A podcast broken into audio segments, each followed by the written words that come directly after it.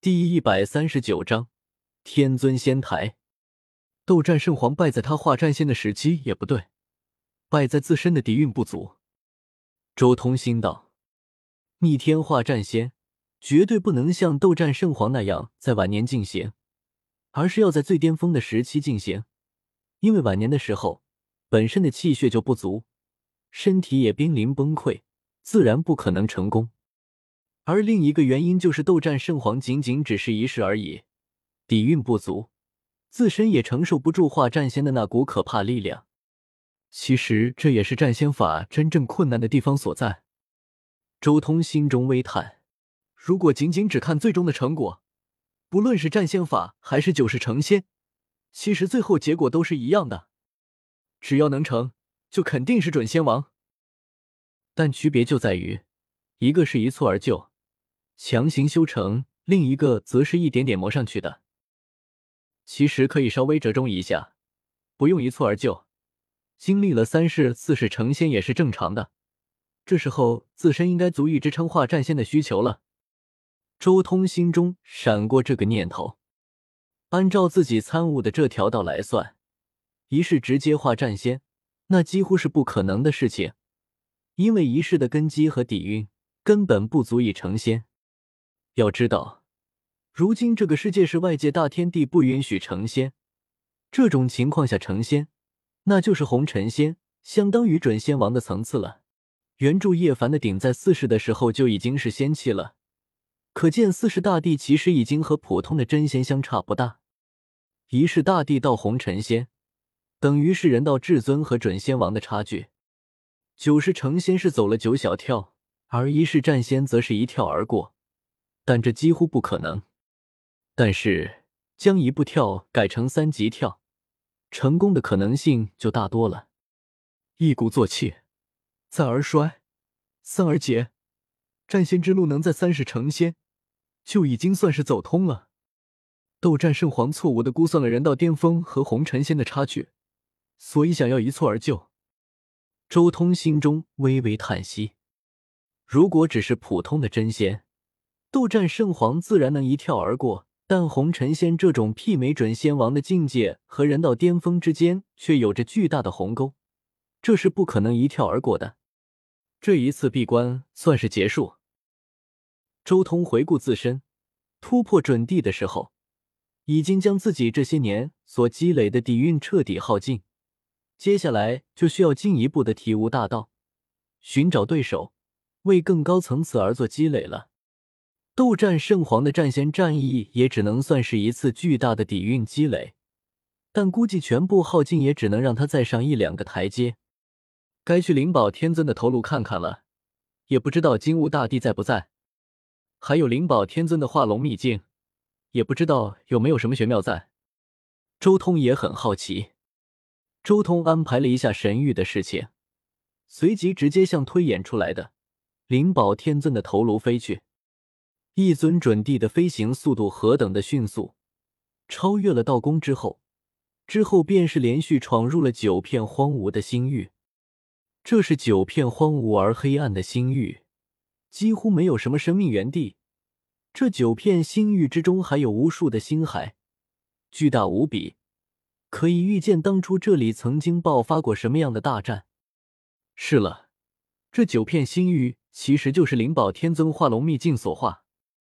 周通站在第九片星域中，以元术的手段进一步推演。他以大神通还原了这九片星域的历史，最终他发现，这其实也是一种星空城镇的景象。九片星域的星辰排布其实全部连成一体，形成了一条真龙冲天之势。灵宝天尊长生法的核心在于道宫秘境之中万灵一念。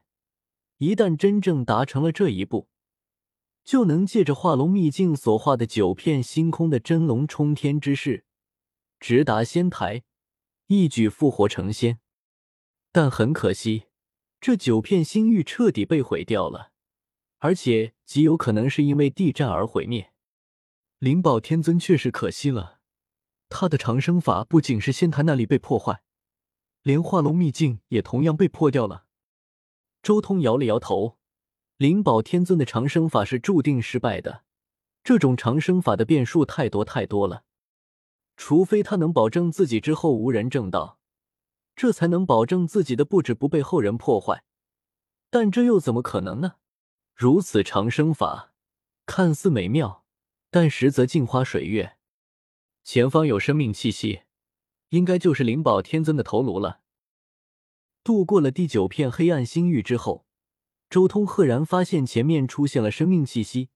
他当即加快了速度，顿时一颗颗星辰飞退，相隔还很远，一颗巨大的人头横在前方，确切的说是一颗星辰，庞大无比，化作一颗古星在那里转动。这赫然便是天兵古星。天兵古星上有很多的传说，根据历史记载，这里是帝尊天庭的练兵地之一。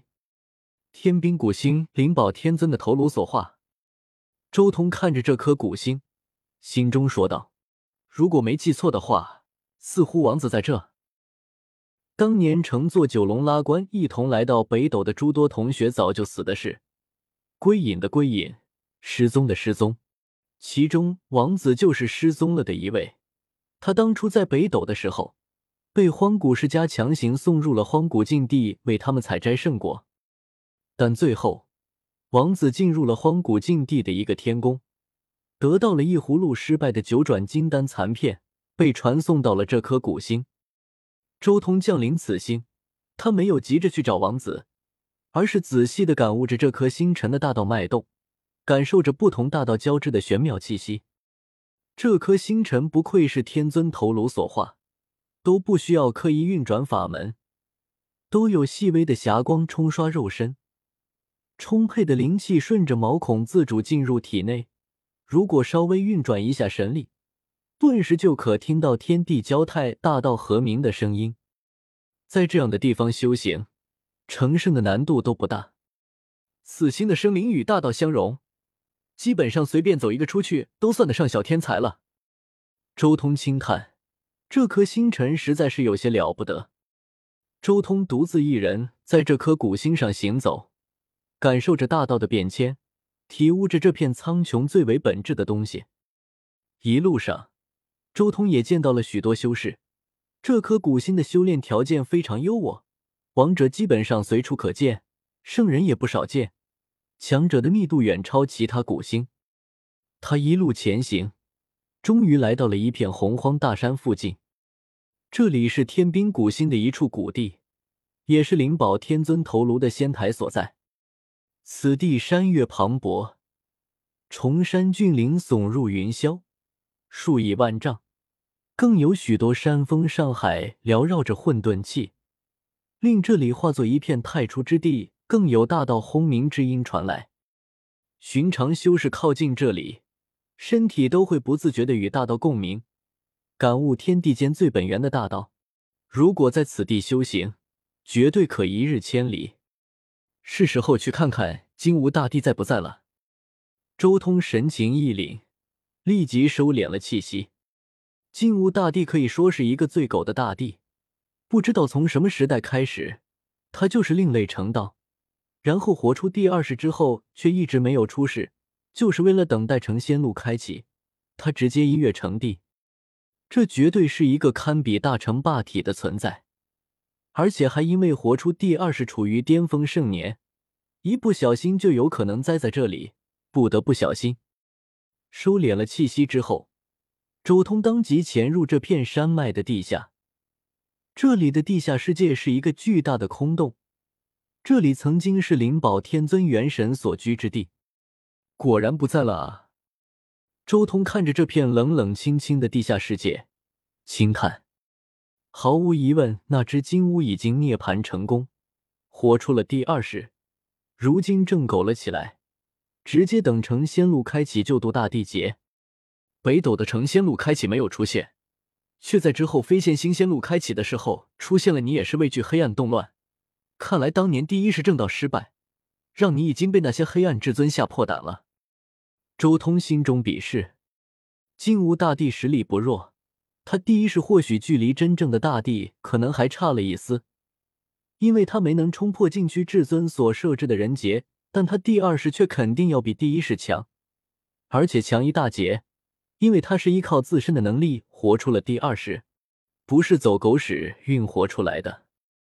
万古的大帝之中，金乌大帝绝对是最被小看的一个，他的实力绝对不比其他大帝要弱多少，但很可惜，他本身的心性差了一点。原著中也就运气不好，碰到了叶凡这么个挂笔，能带走的东西都带走了，这里啥都没了。周通四处看了看，结果这里冰冷一片，什么都没有了。那金乌将所有能带走的东西都带走了，摇了摇头。周通最后考察了一下此地遗留下来的一些痕迹，用神痕紫金的奥义烙印下金乌大帝留下的金。之后便直接离开此地。